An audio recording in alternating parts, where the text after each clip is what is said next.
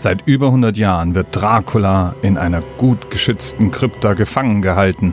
Doch dann kommt er frei. Einbrecher überfallen einen Londoner Antiquitätenhändler und öffnen dabei sein Gefängnis. Dracula tötet sie alle, flieht und findet sich im 21. Jahrhundert wieder. Seine Gewohnheiten aber hat er nicht groß geändert. Er ist nach wie vor auf der Suche nach schönen Frauen. Sein Weg führt ihn ins Land der unbegrenzten Möglichkeiten, wo er seinen Durst nach Blut zu stillen versucht. Aber dies ist nicht der einzige Grund, warum er in die USA geht. Er sucht nach einer jungen Frau, die sein dunkles Erbe teilt, Mary Heller, die mit ihm verwandt ist.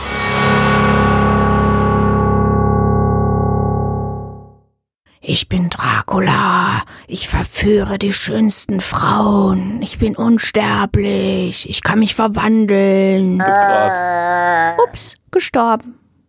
Fertig. Ah, ich hasse Schreckmomente!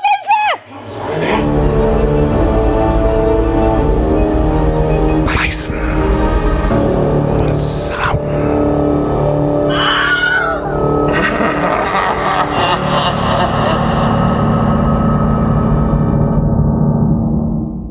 Hallo Susanne.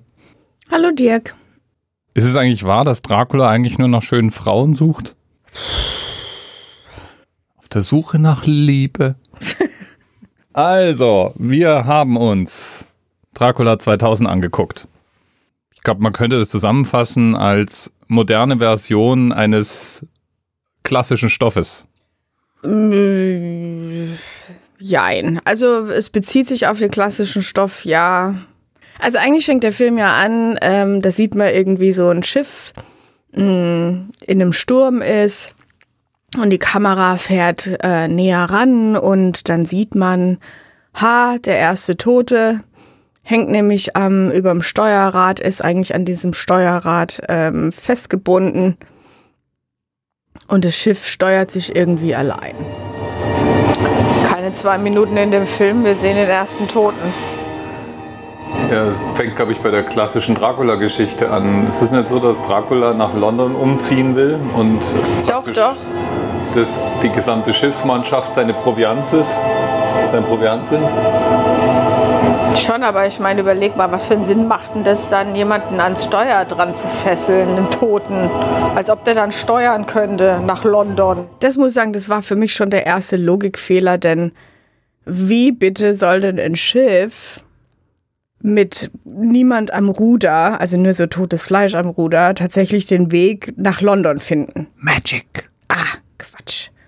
Also das fand ich schon irgendwie doof. Okay, aber dann sieht man nur noch, dass ähm, irgendwelche Fußspuren im Sand sind und dann Schnitt und zack, viele, viele Jahre später, nämlich im Jahr 2000, ein modernes London. Genau, und da sieht man dann irgendwie so einen äh, Antiquitätenhändler oder was, so ein alter Herr, äh, der sich mit irgendeinem jungen Typen unterhält über eine alte Armbrust. Und da merkt man dann schon, aha, Der kennt sich aus mit Armbrust. Dem, Äh, Armbrüsten. Wie nennt man? Was ist eigentlich die Mehrzahl von Armbrust? Armbrüste. Armbrusten, Armbrust. Ja, egal. äh, wie auch immer. Er kennt sich aus mit Armbrüsten. Ja, und er kann auch diese seltsame Schrift, die da drauf ist, lesen und. Genau, und da befinden wir uns also in diesem Antiquariat, das es nicht aussieht wie so ein altes An Antiquariat, sondern das ist im Grunde hochmoderne Sotheby oder so. Ja, also ich habe mich gefragt, ob das nicht eigentlich irgendeine fancy U-Bahn-Station in London war, die wir da sehen. Ich habe jetzt nicht nachgeguckt, wo die Drehorte waren, aber es Aber ist auf jeden Fall so ein, ah, also erleuchte uns. Wo wurde denn da gedreht? In Kanada. Ah, dann ist es wohl keine Londoner. Ja, doch, in London wurde auch gedreht und in Louisiana, in New Orleans natürlich und dann viel in Kanada. Ja, und schon geht eigentlich die Action los.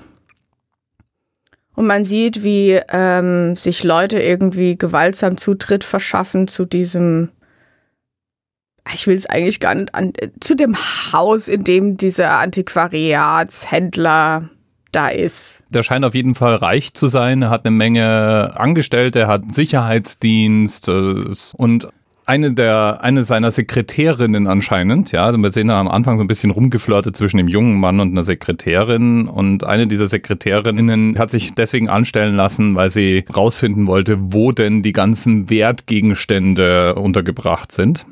Oder habe ich das falsch verstanden?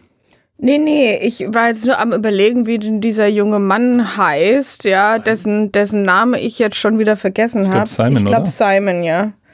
Jedenfalls, besagte Sekretärin stellt sich raus, ist Mitglied einer Bande, die eigentlich nur in dieses Gebäude einbrechen und dort vermutete Schätze stehlen möchte. Genau, nämlich da gibt es einen, uh, uh, uh, jetzt kommt's, schwer abgeriegelten Sicherheitsbereich mit fetter Riesentür aus Stahl und sonstigen Schnickschnack.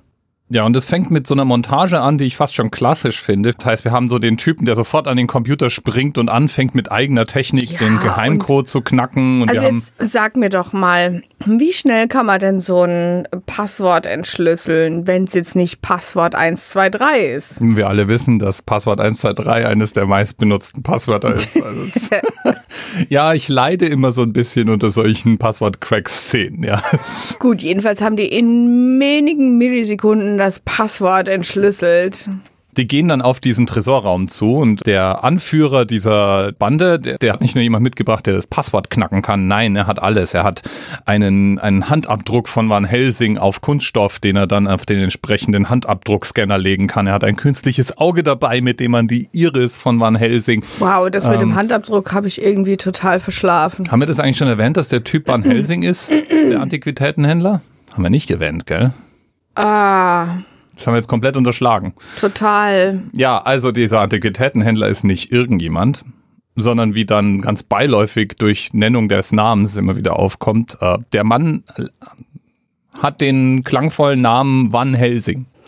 Ja, und alle, alle Vampir, Also wer die letzten 100 Jahre nicht unter einem Stein gewohnt hat, danke, das wollte ich sagen. So.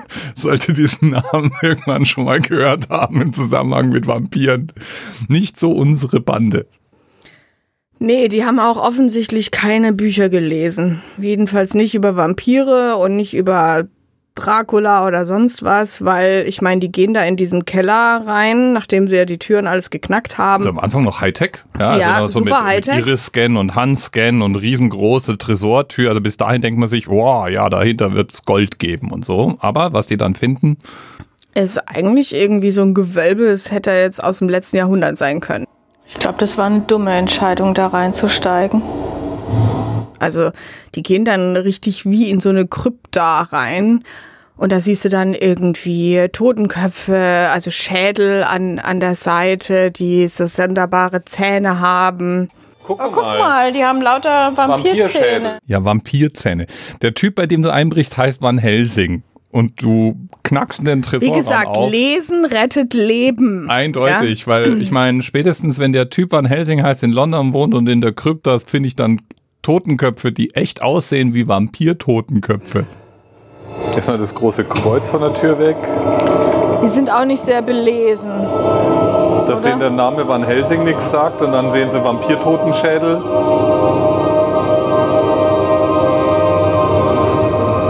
Dä, dä, dä, dä, dä. Ja, also spätestens da hätte es ja mal Ding Dong machen müssen, aber nicht so bei unseren Einbrechern. Die gehen also weiter runter und weiter runter und finden da einen Sarg. Man nennt Ja. es einen Sarg, du Trottel. He said gold. I said he guarded it like gold.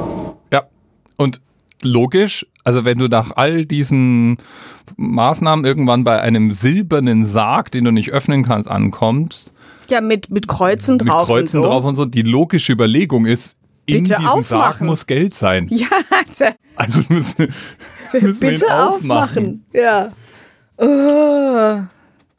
Ja, okay. Aber mein gut, ich meine, der Zuschauer ist natürlich schlauer als die Leute und denkt sich, meine Güte, machen wir das Ganze mal knapp irgendwie. Ähm, die versuchen also diesen Sarg zu öffnen, kriegen das aber nicht gebacken. Der Sarg fällt von dem Sockel, auf dem er ist und dann bricht eigentlich die Hölle los, weil nämlich Anscheinend hat Van Helsing Sicherheitsmaßnahmen ergriffen und versteckte Fallen eingebaut. Sowas wie plötzlich aus der Decke und dem Sargpodest kommende silberne lange Klingen, die einen der Einbrecher dann gleich mal durchbohren. Ja, der blutet dann gemütlich aus über diesem Sargsockel und dem Sarg.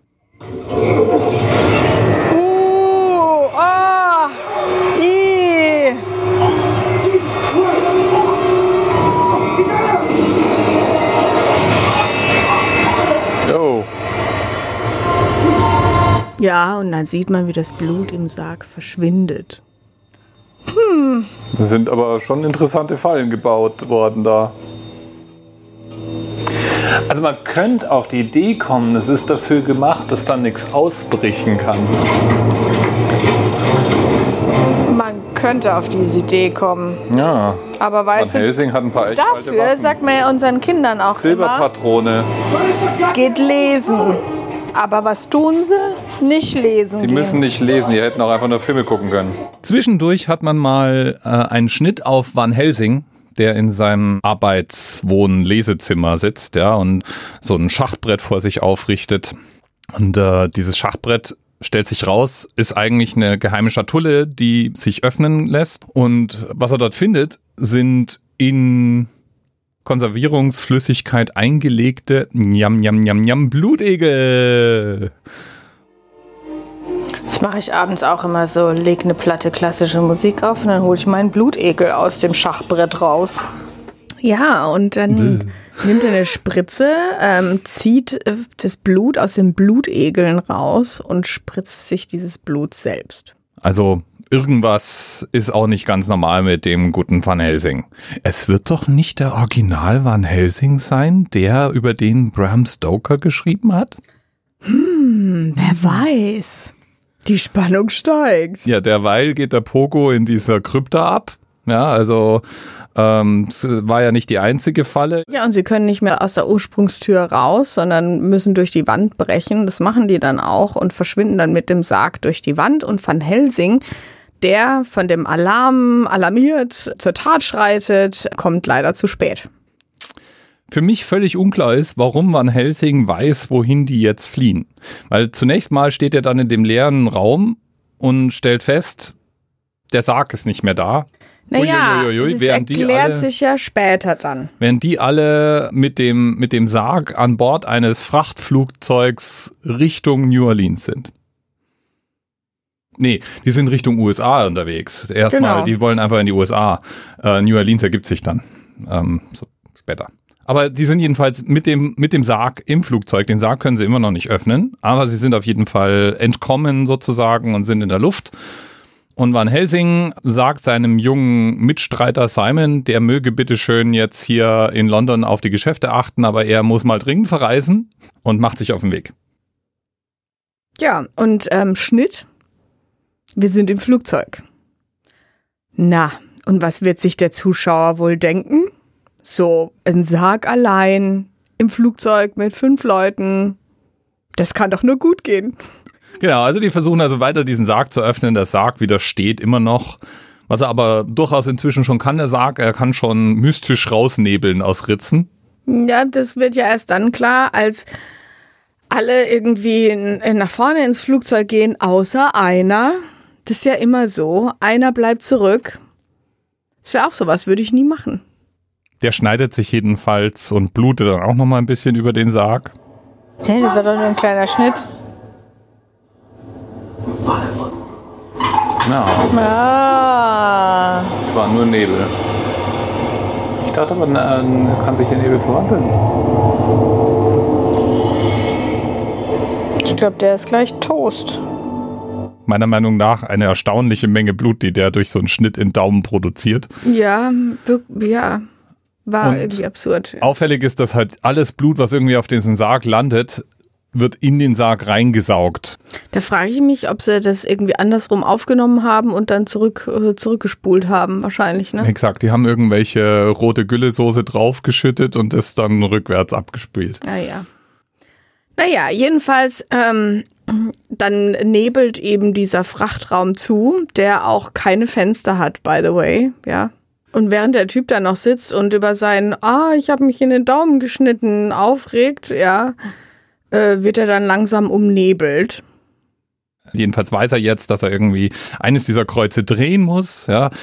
Ähm, als Indiana Jones gestellter Fernsehschauer hätte ich das sowieso irgendwann mal versucht, wenn ich dieses Ding nicht öffnen kann. Ja, hätte ich mal Ich alle hätte diese überhaupt Kreuze gar nicht, als angenommen. Indiana Jones gestellter Zuschauer willst du diesen Sarg gar nicht öffnen. Ja, aber auch Indiana Jones hat alles geöffnet, ganz egal, ob er es will oder nicht. Egal, jedenfalls weiß er jetzt, wie er diesen Sarg öffnen kann. Er macht ihn auf, der Sarg geht auf und in dem Sarg befindet sich eine Schrumpelleiche mit, mit Eisenhelm irgendwie, mit Kreuzsymbolen dran. Und auf dieser Schrumpelleiche sind ganz viele eklige. Blutegel. Blah.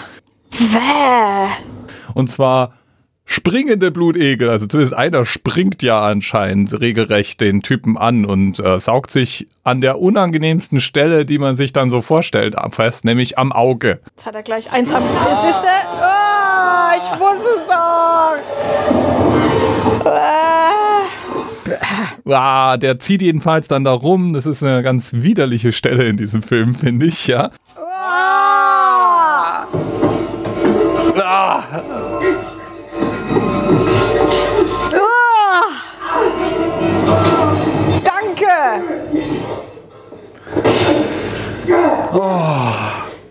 was für eine Vorstellung. Okay, Blutegel auf Dracula. What the heck? Ähm, und ähm, tritt dann auch drauf. Das fand ich übrigens spannend, ja, weil ähm, der tritt auf diesen Blutegel.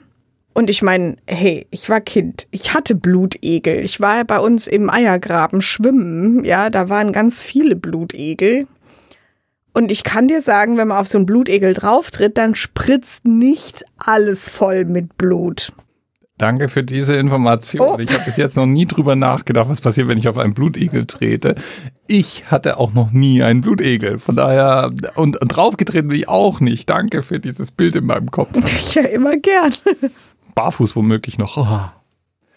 Ähm, jedenfalls sind da mehrere Blutegel. Was ich dann eben strunzeblöd finde, ist, dass kurz darauf der Typ, also na, kurz nachdem ihn ein Blutegel angesprungen und versucht hat, ihm das Auge auszusaugen, ja, hat er dann die glorreiche Idee, mal ganz nah an diesen Sarg zu gehen, um da reinzulauschen. Ja, bitte bleib doch einfach da. So kriegen wir Aufnahmen mit echter Emotion, Frau Brims. Nichts holt die echte Emotion so schön raus wie Blutegel, die in Augen springen. Ja, geht doch noch mal nah ran. Ja, äh, ach bitte, ich will das gar nicht sehen. Uh. Und da entdeckt er, dass da noch so ein Kreuz rumliegt.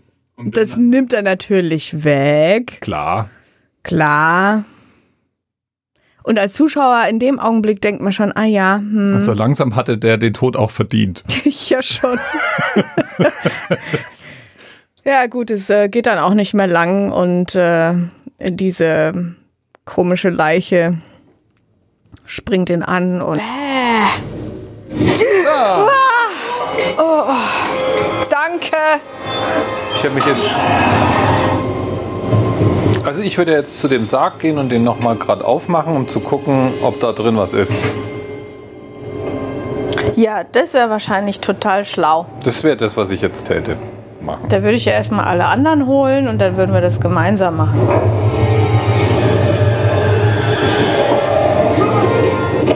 Ah, genau. Auf dem Blut Oh. ausgerutscht. Schmock. Wir kürzen nochmal die Szene ab. Niemand in dem Flugzeug überlebt. wirklich niemand. ja. Die hatten einen Scheißtag. Diese Schrumpelleiche sieht auch nicht sehr lange wie eine Schrumpelleiche aus, sondern wir stellen am fest, Dracula sieht aus wie Gerard Butler. Ohne Bart. Ja, und ich muss auch zugestehen, ich habe den erst gar nicht erkannt. Ich kenne den eigentlich gar nicht ohne Bart, ja. Das ist ein ganz junger Gerard Butler noch. Ja.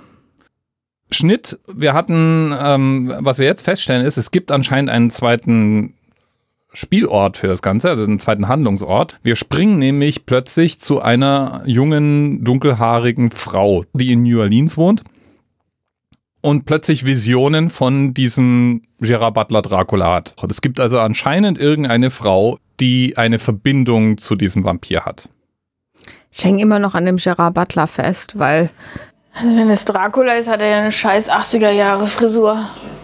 Und Matrix-Outfit. Ich finde, es wird Ja. auffällig. Der hat dann so einen langen, wallenden Mantel. Ja, also er läuft die Schwarz. ganze Zeit in so einem schwarzen, langen Ledermantel rum.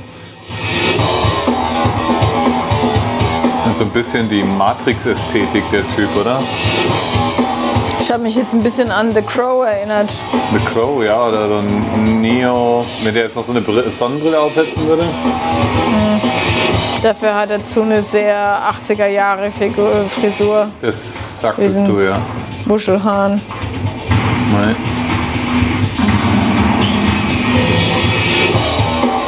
Ja. Ich habe da Also, immer diesen Impuls, mir auch mal so einen schwarzen, langen mega Ledermantel zu kaufen. der hat auch immer so komisch geguckt. Der schaut schon immer so, als wenn die Unterhose irgendwie zu eng wäre. Doch Gerard. Ja, und dann hat er auch immer so geflüstert. Da frage ich mich, warum zur Hölle flüsterst du? Boah, musst du immer flüstern. Ja, Also er hat, es hat relativ lange gedauert, bis er überhaupt mal was gesagt hat. Also was ich noch okay finde, ja, also ich meine, wenn ich Dracula bin, dieses mächtige Wesen, das kaum zu besiegen ist, dann muss ich vielleicht auch nicht so viel reden. Das ist dann auch schon egal. Ist ja um ihn rum. Also wer redet denn auch mit seinem Essen? Ich rede mit meinem Essen nicht. Du? Es kommt jetzt drauf an. Ist dir schon aufgefallen, dass sie mit den Zähnen nicht richtig reden können? Ich halt ein bisschen gelispelt. Gut, er, er hat jedenfalls diese Vision und deswegen, ähnlich wie bei dem Schiff, wird ein Pilot an das äh, Cockpit gefesselt. Wir sehen als nächstes nämlich, dass es einen Frachtflugzeugabsturz in New Orleans gegeben hat. Und unter anderem sieht man kurz ein Schnittbild, dass der Pilot von diesem Flugzeug genauso an dieses Steuerkreuz gefesselt war, wie der Steuermann bei dem Schiff ganz am Anfang. Was mich so ein bisschen gewundert hat, warum ist da nur eine Fernsehtante mit einem Kameramann? Kannst mir doch nicht erzählen, dass so ein Flugzeugabsturz nicht bei mehreren gecovert wird. Es hängt davon ab, wie weit in der Pampa die abgestürzt sind. Machen wir es auch mal hier kurz. Sie überleben nicht. Nee. Wobei, ist man eigentlich, wenn man untot hinterher ist, hat man dann überlebt? Oder? Nee, der Kameramann, der ist äh, hinüber, aber natürlich die, die Schnupse überlebt, äh, im Sinne, dass sie dann halt auch ein Vampir ist. Was wir da auf jeden Fall sehen ist, äh, der Kameramann kann Dracula durch die Kamera hindurch nicht sehen. Der sieht nur, was plötzlich mit der äh, Reporterin passiert. Das heißt, wir haben so ein paar ganz klassische Trope. Dracula schläft im Sarg oder war zumindest im Sarg gefangen. Dracula mag kein Sonnenlicht. Dracula sieht man nicht im Spiegel oder durch eine Kamera hindurch. Dracula beherrscht das Wetter. Dracula kann Nebel um sich herum, es ist eine wandelnde Nebelmaschine. Ist ja auch unpraktisch, wenn nicht immer Nebel ankündigt. Oh, Nebel, Dirk kommt wieder. Mm, Dracula kann hypnotisieren. Jawohl, und Dracula kann sich in andere Tiere verwandeln. Wir sehen in dem Film einmal, wie er sich in einen Wolf und einmal, wie er sich dann vom Wolf in viele verschiedene kleine Fledermäuse verwandelt. Was ist denn das? Oh. Deswegen, er hat sich in einen Hund verwandelt. Äh, Entschuldigung, Wolf. Wolf. Ah, nice. Ja? Die dann so wegstoben. Ähm, Dracula scheint echt viel Kraft zu haben und Dracula kann fliegen. Und weit springen. Er macht sich jedenfalls auf die Suche nach dieser, wie wir dann inzwischen wissen, Mary. Zwischendurch knutscht sie mal. in so Naja, die Vision weiß ja ihm. nicht, dass es ein Vampir ist. Sie weiß aber, dass es irgendwie seltsame Visionen sind, nicht einfach nur Träume.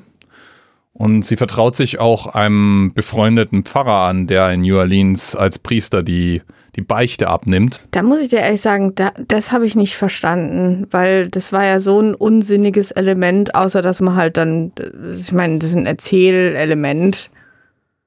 Ja, es war halt eine kräftige Dosis Exposition. Wo kommt jetzt das Buch her? Keine Ahnung. Vielleicht erklären Sie das ja noch. Sein Gepäck, ich meine, der war ja. Die sind doch jetzt nicht in das Haus reingegangen und haben nach dem Gepäck gesucht. Na, aber vielleicht hatte der seine Tasche irgendwie in dem Auto oder irgendwie so. Die waren ja kurz mal auch zusammen, der. Ach, was weiß denn ich. Wir lernen dann später, springen wir mal äh, vor in dieser Handlung, wir lernen später, Mary ist niemand anders als die Tochter von Van Helsing. Wir lernen auch, dass Van Helsing tatsächlich der Original Van Helsing ist, über den Bram Stoker geschrieben hat, der unsterblich oder zumindest langlebig wurde, dadurch, dass er sich regelmäßig über Blutegeltransfusion Blut von Dracula gespritzt hat. long story short, Dracula und Mary sind über diese Blutverbindung irgendwie verbunden. Und wie das so ist, ja, Dracula sagt, she's mine. Äh, Entschuldigung, she's Sucht sie jetzt jedenfalls. Also, ich fand das ein bisschen überdramatisch. Van Helsing kommt jedenfalls in New Orleans an und ich weiß immer noch nicht, warum Van Helsing wusste, dass die in die USA fliegen und dass sie nach New, äh, nach New Orleans vielleicht wegen seiner Tochter. Vielleicht wusste Van Helsing, dass der Dracula seine Tochter ansteuern würde. Ja, also jedenfalls merken wir dann, Simon, also dieser Assistent von Van Helsing, ist Van Helsing gefolgt.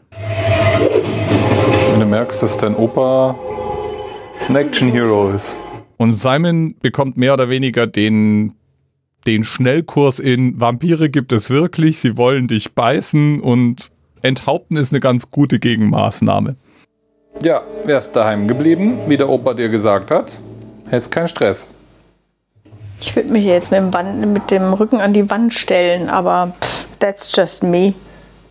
Also Bastian, oh. sollten wir jemals anfangen, Kreuze einzupacken und sagen, du bleibst daheim? Dann bleibe ich daheim. Egal, jedenfalls natürlich stehen die alle auf und äh, sind dann Vampire. Wir lernen auch, dass zum Beispiel das Kreuz, was äh, auf Dracula lag, eigentlich ein Dolch ist, was wir dann gemeinsam beschlossen haben, eine wunderbare Verwendung ist für ein Kreuz. Warum wissen die eigentlich alle intuitiv, wie man das Ding bedient? Ich keine Ahnung, ich habe mich auch gerade das gleiche gefragt. Mir würde das jetzt auch nicht einfallen. Ich, mein, ich finde das total cool. Ich finde, jedes Kreuz sollte unten einen Dolch haben. Ja, wenn man nämlich auf den Rubin in der Mitte des Kreuzes drückt, kommt unten so, so, ein, so, ein, so ein Dolch raus. Ich hätte mir ja mordsmäßig damit in die Hand gesäbelt, indem ich da aus Versehen drauf drücke und dann diese Klinge rauskommt. Aber die, die Figuren in dem Film wissen das irgendwie alle. Das ist Simon macht den, den jungen Kerl mit äh, mit äh, dunkler Vergangenheit, der in seiner Vergangenheit auch mal gewalttätiger unterwegs war. Wir lernen dann auch, Van Helsing hat ihn sozusagen aufgenommen, das arme Lost Puppy, äh, als niemand sonst sich mit ihm hätte beschäftigen wollen und äh, wie ein Sohn aufgezogen. Und deswegen ist Simon sich dann später im Verlauf des Films auch nicht so schade, mal Leute zu enthaupten. Auch wenn er es bei Blondinen nicht übers Herz bringt, bringt er das äh, bei anderen Gelegenheiten dann sehr wohl übers Herz. Und Simon ist der Badass dann in der zweiten Hälfte von dem Film. Ja. Silber, Silber. ist anscheinend scheiße, ja? Oh, au. Aber so, also, die haben schon so ein paar Superpower, die Typen.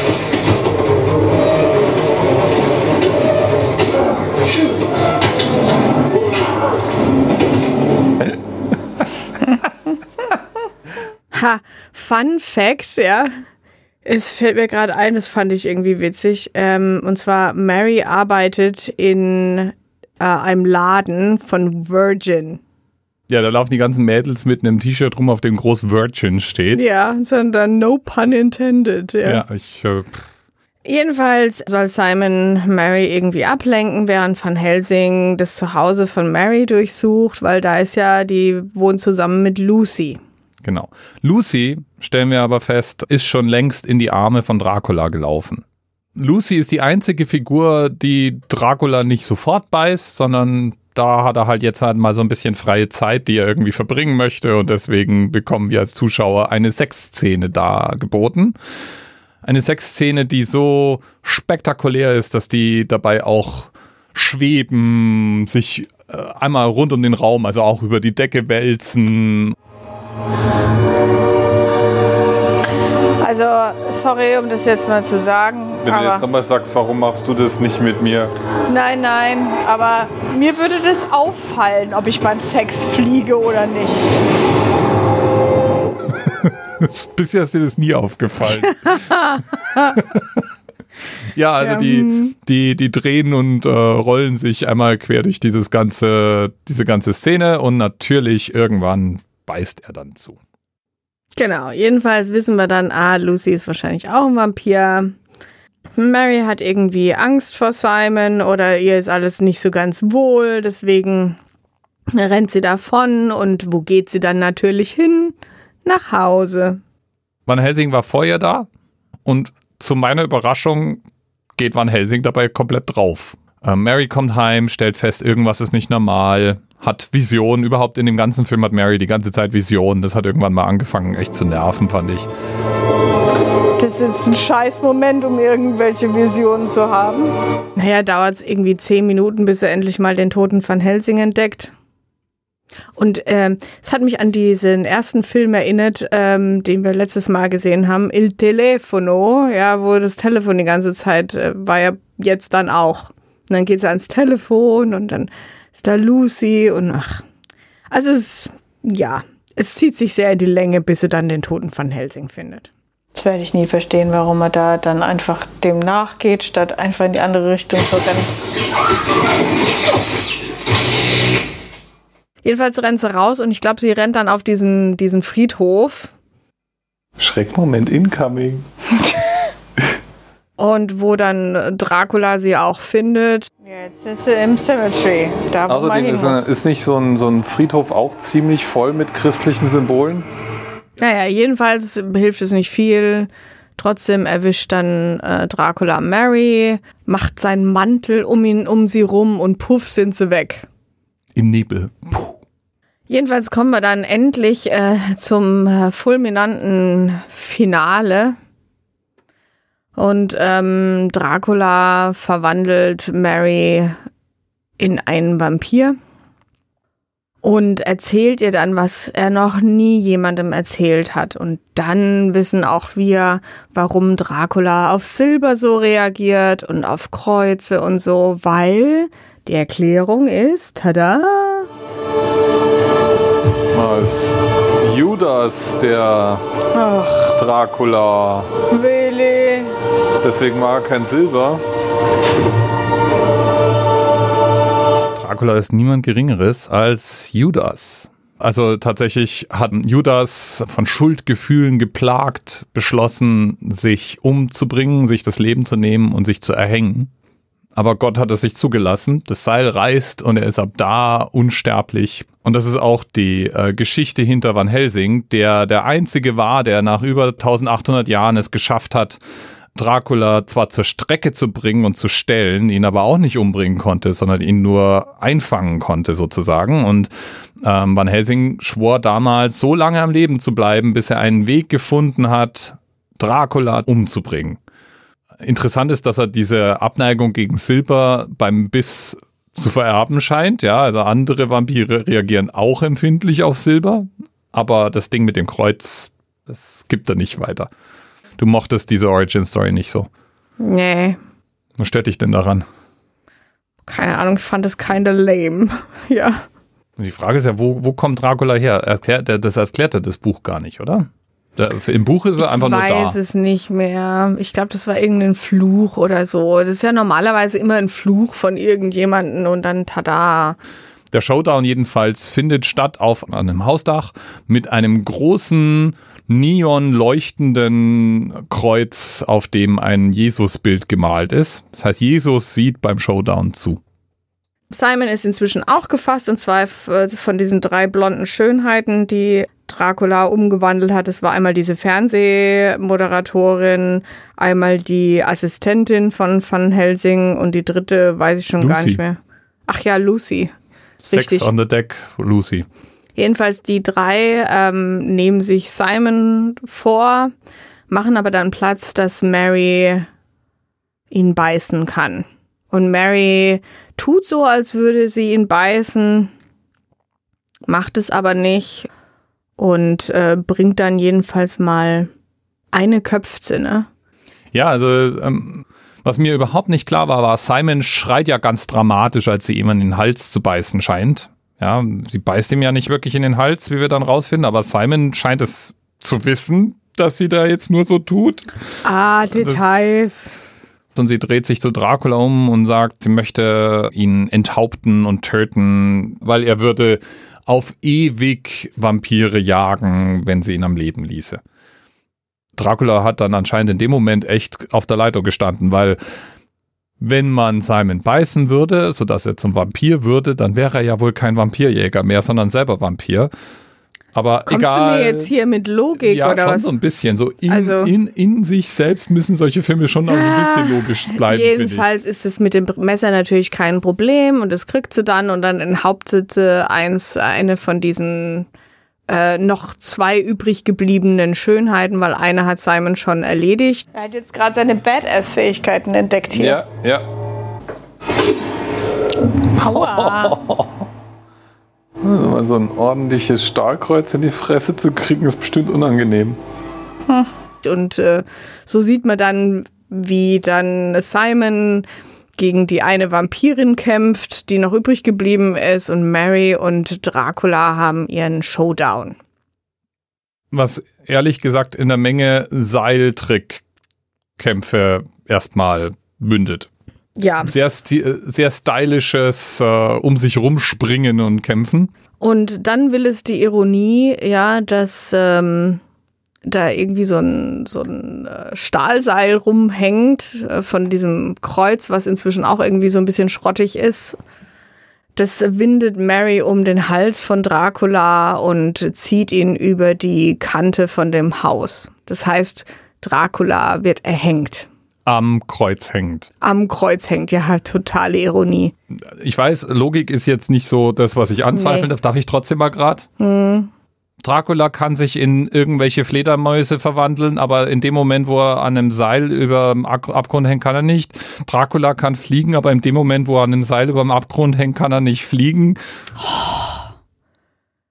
Boah, der, machst die ganze Spannung, war wieder voll für den Eimer. Egal, jedenfalls Mary hängt an Dracula, der an diesem Seil hängt, das um seinen Hals gewickelt ist. Und jetzt kommt noch dieser große Moment dazu, dass die Sonne am Aufgehen ist. Und die Sonne. Ah, er brennt.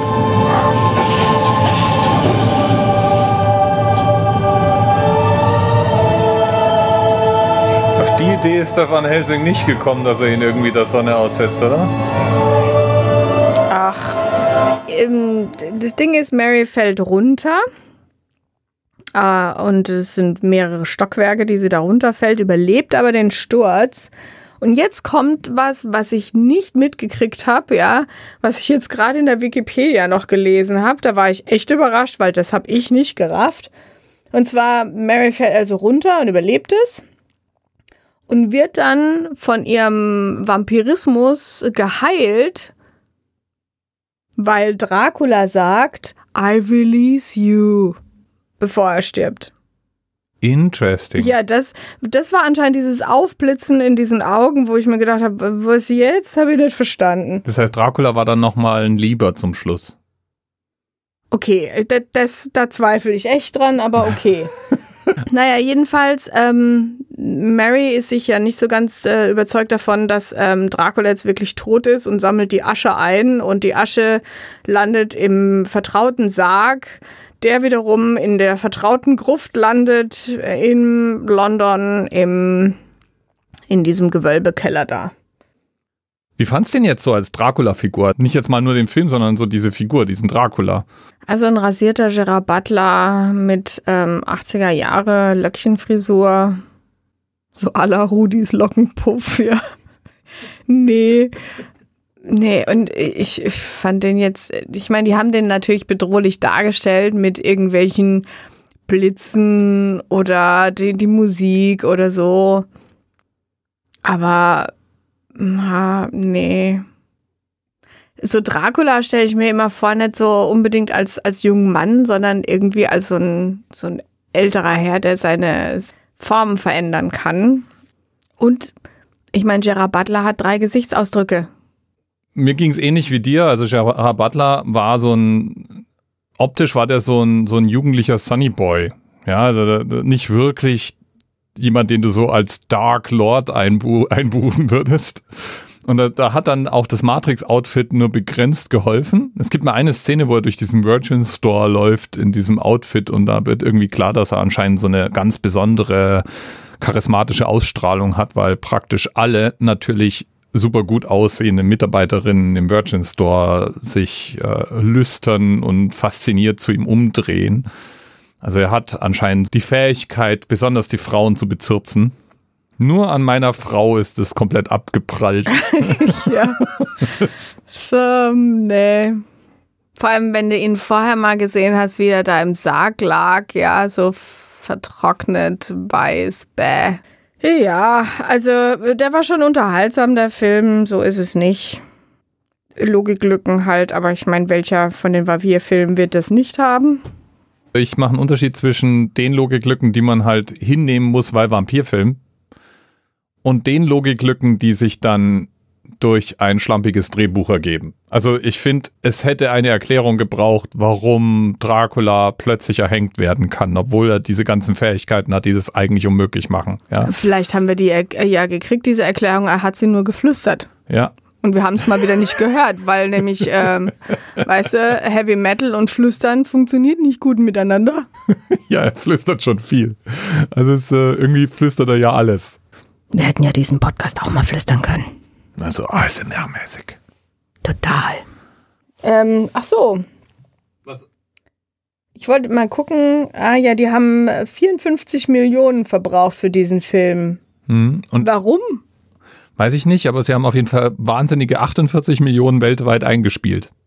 Ja, 58 ausgegeben, 48 eingespielt. nee, nee, 54 ausgegeben, 48 47 eingespielt. eingespielt. Ja, es ist immer noch eine Differenz von kleinen sieben.